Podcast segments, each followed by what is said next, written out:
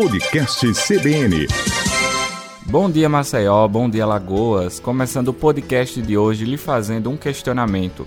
Você já pensou em ser pago para estudar? Esse será o tema de hoje no episódio. Vou explicar para você este novo projeto de lei que tem por objetivo conter a evasão escolar. Você acredita que pagar para motivar o aluno mais pobre a permanecer na escola pode ajudar a economia brasileira? É o que defende um novo projeto de lei, a PL 54/2021 na Câmara, que propõe o pagamento de R$ 500 a 80 reais por ano para alunos que concluírem cada uma das séries do ensino médio. O objetivo é conter a evasão escolar que explodiu durante a pandemia. A autoria do projeto de lei é da deputada Tabata Amaral do PDT de São Paulo, junto a um grupo de outros parlamentares. O valor seria pago ano a ano a alunos de famílias em situação de pobreza extrema, os mesmos grupos que hoje têm direito ao Bolsa Família. Sei que deve ter ficado alguns questionamentos e um deles é como isso funcionaria.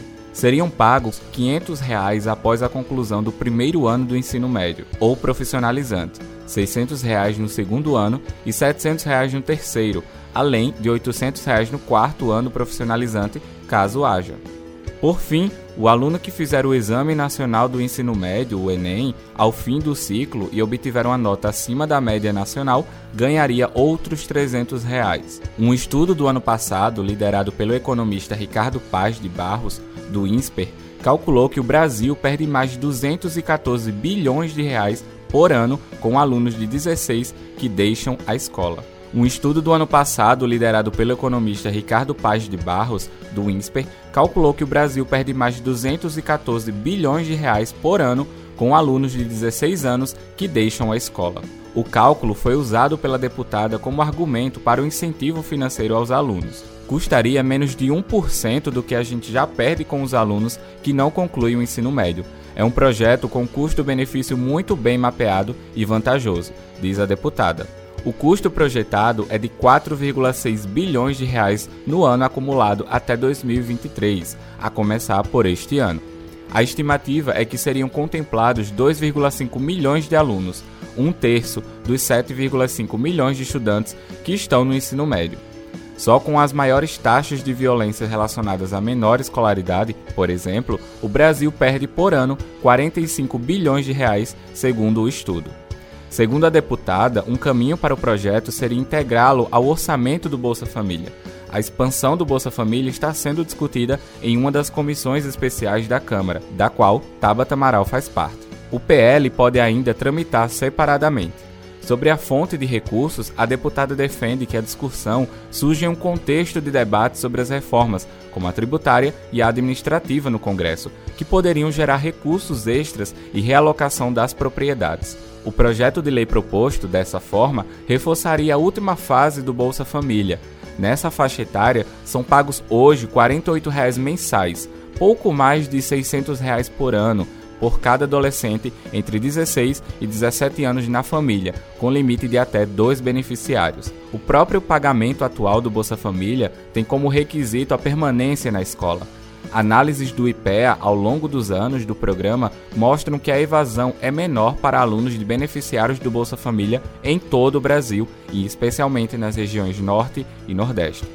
A deputada diz que é favorável à ampliação do atual Bolsa Família e também avalia que a abstenção acima de 50% no Enem deste ano, um recorde negativo, é um símbolo da evasão escolar que está por vir nas escolas. Mas esse não é o primeiro projeto a ter essa mesma finalidade. Há projetos similares de incentivo a estudantes em todo o mundo e em alguns estados do Brasil também. Minas Gerais já tentou uma iniciativa do tipo entre 2007 e 2016, assim como o Rio de Janeiro até 2015, mas ambas encerradas em meio às dificuldades financeiras dos estados. São Paulo tem até hoje um programa batizado de Ação Jovem, que paga cerca de 80 reais mensais por somente um ano a alunos pobres do ensino médio.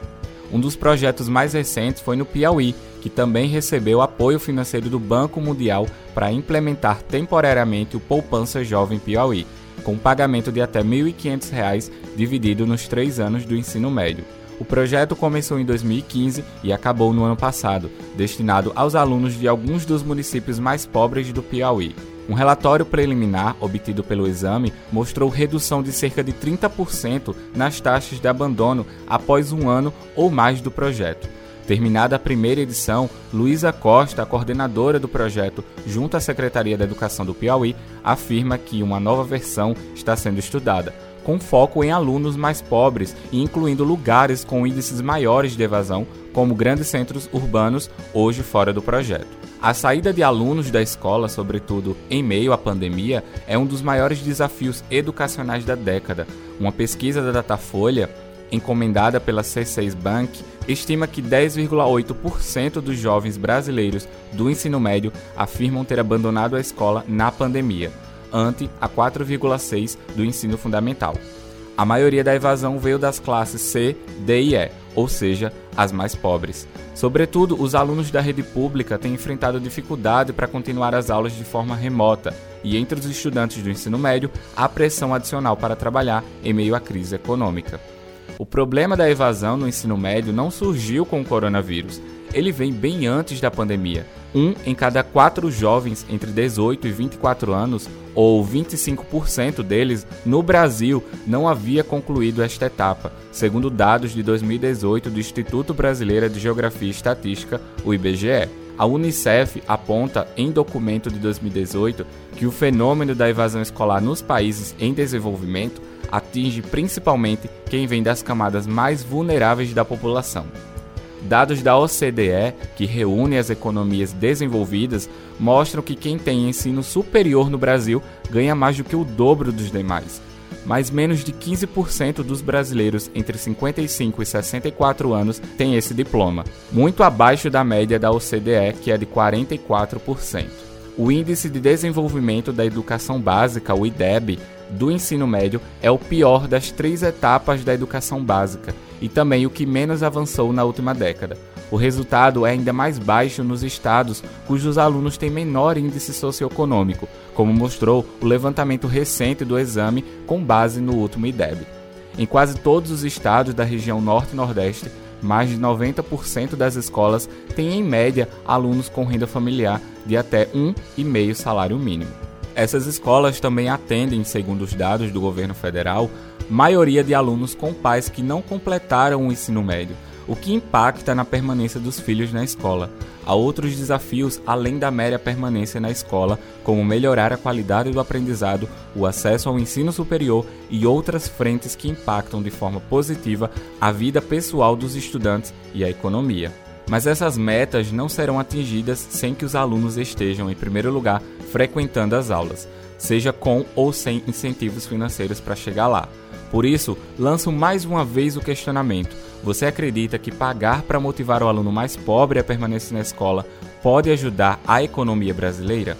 Para saber mais sobre este projeto, você pode conferir as informações e quem está envolvido nele entrando no site da Câmara e conferir esse projeto ele altera a Lei nº 10.836, de 9 de janeiro de 2004, que cria o programa Bolsa Família e dá outras providências para dispor sobre a criação de incentivo financeiro ao estudante do ensino médio. E assim, nós encerramos mais um episódio do Acontece em Alagoas. Espero que esse episódio tenha esclarecido um pouco de como funciona esse novo projeto que deseja pagar alunos do ensino médio para continuarem nas escolas.